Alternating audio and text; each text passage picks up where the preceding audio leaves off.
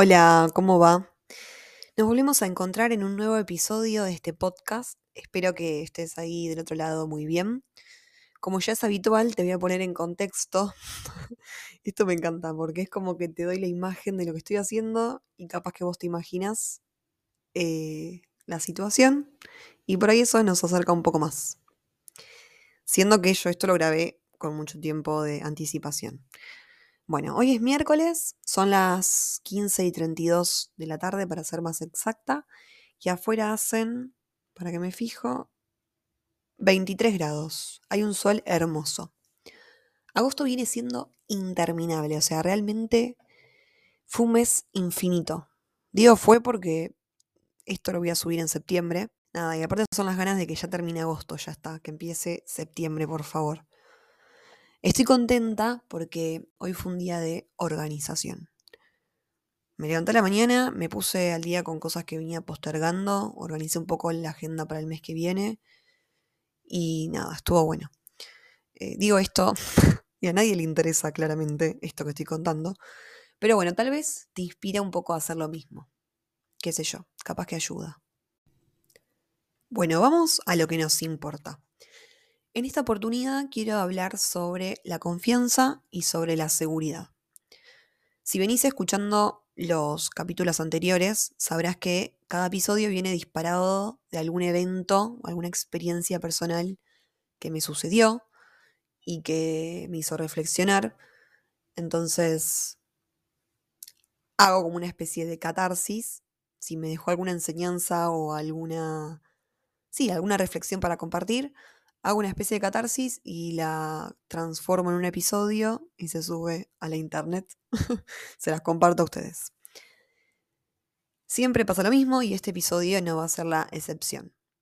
Hace un par de días, la semana pasada, estuve hablando con mi papá sobre este tema. Eh, me venía atravesando bastante este tema, por eso también surgió la charla.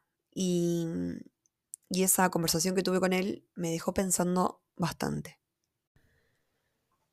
Tal vez oís escuchar la palabra confianza y se te viene a la mente automáticamente la taza del desayuno con la frase motivacional de confía en tu intuición o confía en vos que todo llega o que todo lo podés. Y un poco siento que banalizamos bastante estas frases. A ver, no sé quién las inventó, pero creo que de tanto ponerla en cuadros, en tazas, en paredes, en fondo de pantalla, medio que nos terminaron pudriendo y un poco las terminamos odiando. O sea, perdón, ¿no? Estoy generalizando un montón, mala mía. Si hay alguien del otro lado que tiene una taza con esta frase, no me odie. En realidad no estoy bardeando la frase. A ver, la frase me parece súper coherente.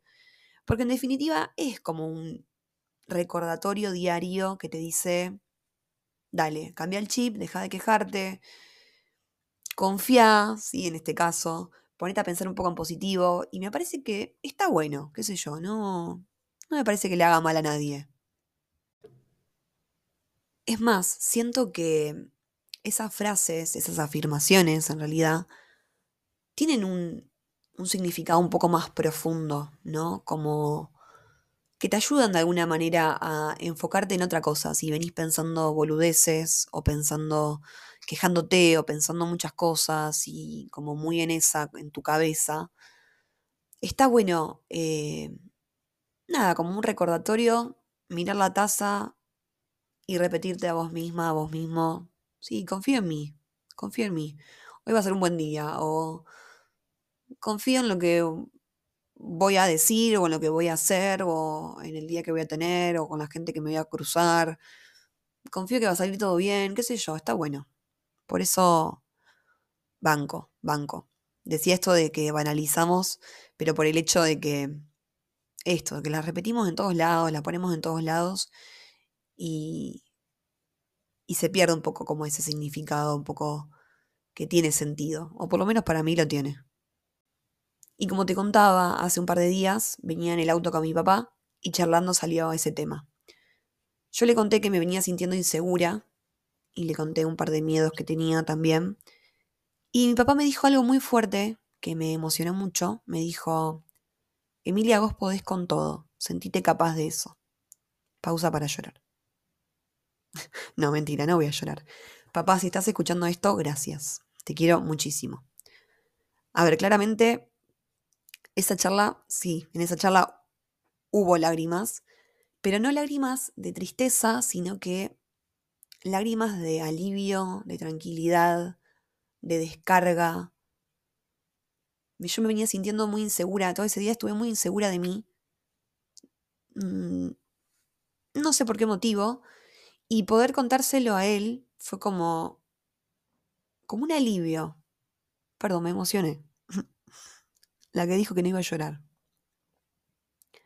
Seguimos. Fue un alivio, fue como, te comparto esto que me está pasando, a ver qué pensás vos, a ver qué sentís vos, o sí, fue como, más que nada yo le pedía como de alguna forma a él que, que me diga que no es tan así como, como yo lo estoy pensando, ¿se entiende? Necesitaba como eso de, de la afuera, como de alguien que me quiere y que yo quiero que me, que me baje un poco a la tierra. Creo que un poco a todos nos pasa o nos pasó esto de sentirnos inseguros, que no valemos y que tal vez no somos suficientes. Y llevarlo al ámbito, a ver, que te resuene. Puede ser con tu trabajo, con tu profesión, con tu carrera, tu estudio, con tus vínculos, con vos misma, con vos mismo. A todos nos pasó, creo que en mayor o menor medida, esto de sentir inseguridad. Siento que ante las inseguridades que nos acechan, hay dos posibilidades. Veo como dos caminos.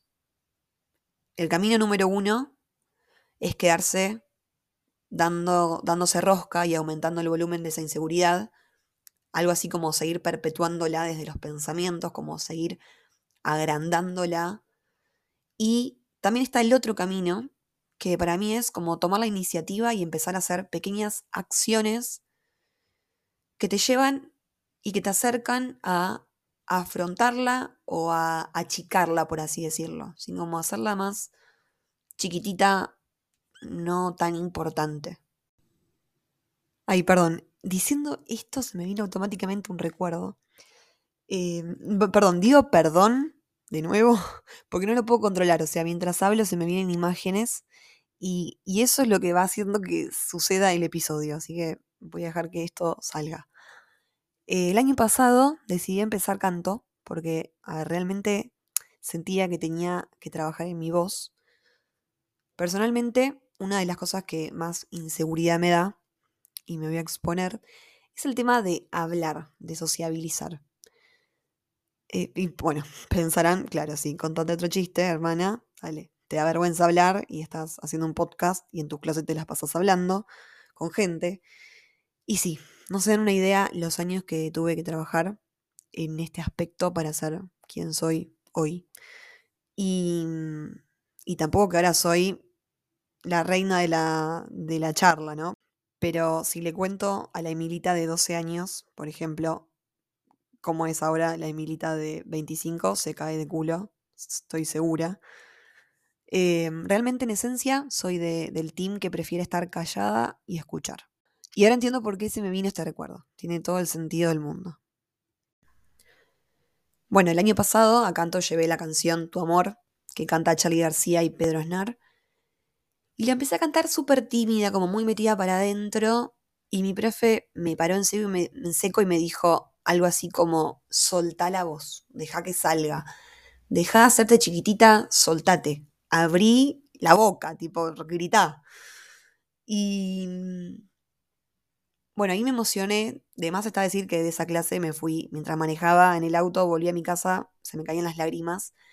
Y eran lágrimas de felicidad, porque me fui como una sensación fuerte, fuerte de apertura y de entendimiento.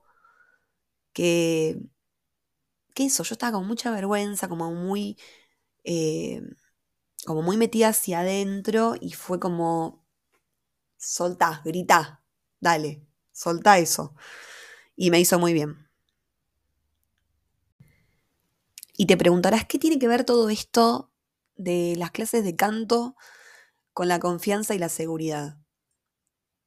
Siento que tiene mucho que ver, o tal vez no tiene nada que ver, Y volviendo a las frases cliché, la seguridad y la confianza se trabajan día a día, se ganan día a día. Si crees que nunca vas a confiar 100% en vos o en un vínculo o en lo que sea, anda a terapia o haz la terapia que necesites para empezar a sanar eso.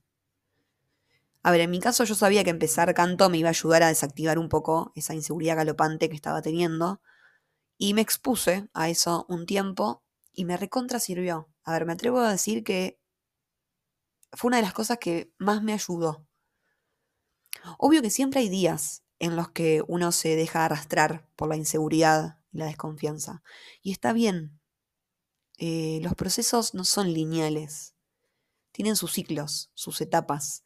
Y empezar a ganar confianza es un proceso. ¿Sí? Cuando crees que esa inseguridad ya no existe, te la encontrás ahí a la vuelta de la esquina.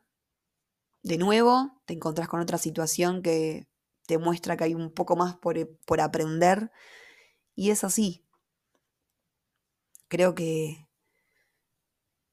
que este, esta es una reflexión como motivacional un poquito también. Y un consejo para ir cerrando, no te compares con nadie en ese proceso. Es tu proceso, son tus ciclos. No sirve nada estar mirando el pasto del vecino. ¿Sí? Otra frase cliché. Estoy con la frase cliché terrible hoy. Siempre estamos viendo ahí un poquito el pasto, se nos desvía el ojo para ver el pasto del vecino, ¿no? Estaría bueno ver nuestro propio pasto y empezar a regarlo para que sea del verde que queremos que sea, básicamente. ¿no? Como concentrarnos en nuestras cosas, en nuestros procesos. Si escuchaste este episodio y te resonó por algún lado, me gustaría que me escribas, que me cuentes qué te pareció. Y si sentís que por ahí otra persona le servía escuchar esto o te copa compartirlo, estaría bueno, me ayuda un montón. Espero que estés muy, muy bien. Nos escuchamos, ojalá que muy pronto. Te mando un beso grande. Adiós.